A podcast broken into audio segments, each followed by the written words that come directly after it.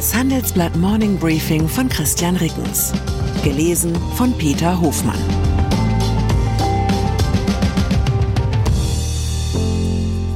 Guten Morgen allerseits. Heute ist Freitag, der 15. Dezember 2023. Und das sind unsere Themen. Ohne Orban. EU beschließt Aufnahmegespräche mit der Ukraine. Ohne Glanz. Einfuhrverbot für russische Diamanten. Ohne Klarheit nach dem Haushaltsstreit ist vor dem Haushaltsstreit. Nach einer kurzen Unterbrechung geht es gleich weiter. Bleiben Sie dran. Die deutsche Wirtschaft steht vor neuen Herausforderungen. Und Sie möchten aktiv die Zukunft mitgestalten? Dann sind Sie beim Handelsblatt CFO Summit 2024 genau richtig. Erleben Sie hochkarätige Speaker und CFOs renommierter Unternehmen wie Amazon, Google oder SAP Seien Sie Teil dieses exklusiven Gipfeltreffens am 11. und 12. Juni in Düsseldorf. Mit dem Code Podcast sparen Sie bei der Anmeldung 15%. Alle weiteren Infos unter handelsblatt-cfo-summit.de. Die Menschen des Jahres 2023. Wir leben in bewegten Zeiten. Den Satz haben Sie in diesem Jahr bestimmt auch das eine oder andere Mal gehört. Doch die Zeiten sind nur bewegt, weil Menschen sie bewegen. Zum vierzehnten Mal in Folge kürt das Handelsblatt zusammen mit einer Jury die Menschen des Jahres. Selten gab es so viel Auswahl an Persönlichkeiten aus Wirtschaft und Politik, die uns im Gedächtnis geblieben sind. Die Laudationen in den einzelnen Kategorien verfassten auch diesmal wieder Prominente aus Politik und Wirtschaft. Meine persönlichen Highlights SAP-Mitgründer und Biotech-Investor Dietmar Hopp würdigt Lidl-Eigentümer Dietmar Schwarz, der als Mäzen und Visionär seine Heimat Heilbronn zur Universitätsstadt und zum Zentrum für KI-Forschung gemacht hat. Schwarz ist damit unser Visionär des Jahres. Multi-Aufsichtsrätin Janina Kugel porträtiert Christiane Benner, die im Oktober als erste Frau zur IG Metall-Vorsitzenden gewählt wurde, unsere Aufsteigerin des Jahres. Und der Absteiger oder die Absteigerin des Jahres? Auch diese Kategorie will gefüllt sein, immer mit der Prämisse im Hinterkopf, dass nur groß scheitern kann, wer zuvor Großes gewagt hat. Wenn Sie sich die Nachrichten der vergangenen Wochen ins Gedächtnis rufen, kommen Sie bestimmt auf den Namen. EU-Aufnahmegespräche mit der Ukraine. Dass sich der gelernte Arbeitsrechtsanwalt Olaf Scholz auf Finden und Winkelzüge versteht, haben schon so manche seiner Verhandlungspartner zu spüren bekommen. Zuletzt zum Beispiel die FDP im Haushaltsstreit. Am Tag nach dem vermeintlichen Kompromiss steht plötzlich doch wieder ein Haushaltsnotlagenbeschluss für 2024 zur Debatte, und die Liberalen wissen gar nicht so recht, wie ihnen geschieht. Auch beim EU-Gipfel in Brüssel war es heute Verhandlungskreisen zufolge Olaf Scholz, der auf den entscheidenden Trick kam. Der ungarische Ministerpräsident Viktor Orban, der zuvor mit seinem Veto gegen Beitrittsverhandlungen mit der Ukraine gedroht hatte, habe den Raum vor dem Beschluss wortlos verlassen, wie Diplomaten berichten. Scholz habe diese gesichtswahrende Lösung vorgeschlagen. Orban schrieb kurze Zeit später auf Facebook, Ungarn wolle an einer solchen schlechten Entscheidung nicht beteiligt sein. Ob der Beginn der Aufnahmegespräche mit der Ukraine und Moldau eine schlechte oder eine kluge Entscheidung ist, werden womöglich erst nachfolgende Generationen beurteilen können. Auf jeden Fall ist es eine große Entscheidung.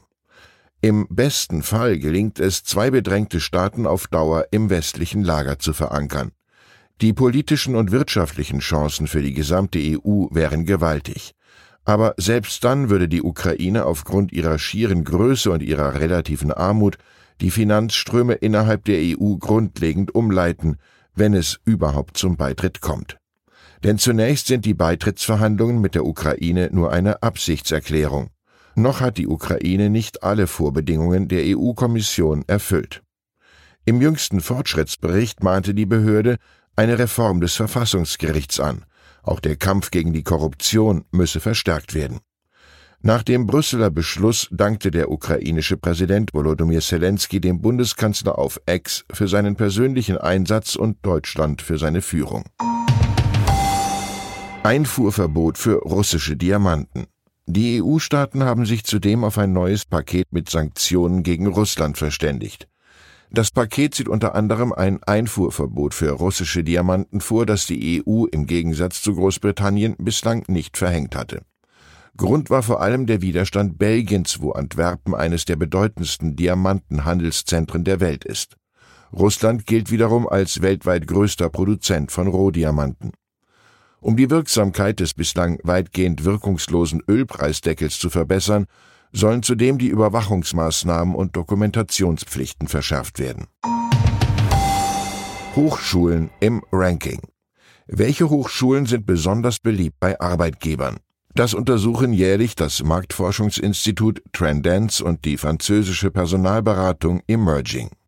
Die befragten Personaler konnten aus einer Liste mit 1000 Hochschulen auswählen.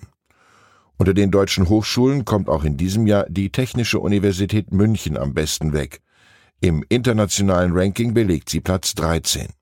Weltweit am besten bewerteten die Personaler das California Institute of Technology. Versicherungspflicht für Rasenmäher. Nach dem Haushaltsstreit kümmert sich die Bundesregierung nun wieder ums Wesentliche. Für Aufsitzrasenmäher, Kehrmaschinen und Gabelstapler soll ab dem Jahr 2025 eine Versicherungspflicht gelten, wenn sie außerhalb von Privat- oder Betriebsgeländen unterwegs sind. Das sieht ein Gesetz vor, das der Bundestag am Donnerstagabend verabschiedet hat. Wenn auch der Bundesrat der Neuregelung zustimmt, muss für zulassungsfreie, selbstfahrende Arbeitsmaschinen und Stapler bis 20 Kilometer pro Stunde eine Kfz-Haftpflichtversicherung abgeschlossen werden, sofern diese Fahrzeuge über öffentliche Straßen und Wege rollen. Union und AfD beklagen überflüssige Bürokratie.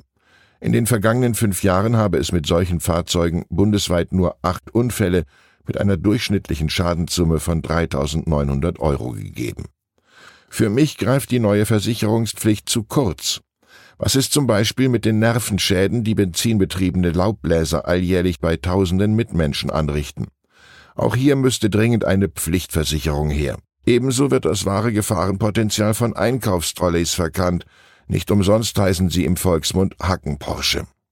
Und schließlich könnte eine Pflichtversicherung für Dreiräder und Catcars den positiven Nebeneffekt haben, dass Kinder nicht länger sinnlos auf dem Gehweg herumkurven, sondern sich zu Hause um die Verbesserung ihrer PISA-Ergebnisse kümmern. Ich wünsche Ihnen einen unbeschadeten Wochenausklang. Herzlichen Gruß, Ihr Christian Reckens. Bist du auf der Suche nach Inspiration und Netzwerkmöglichkeiten? Dann ist das Summer Camp der Handelsblatt Media Group genau das Richtige für dich.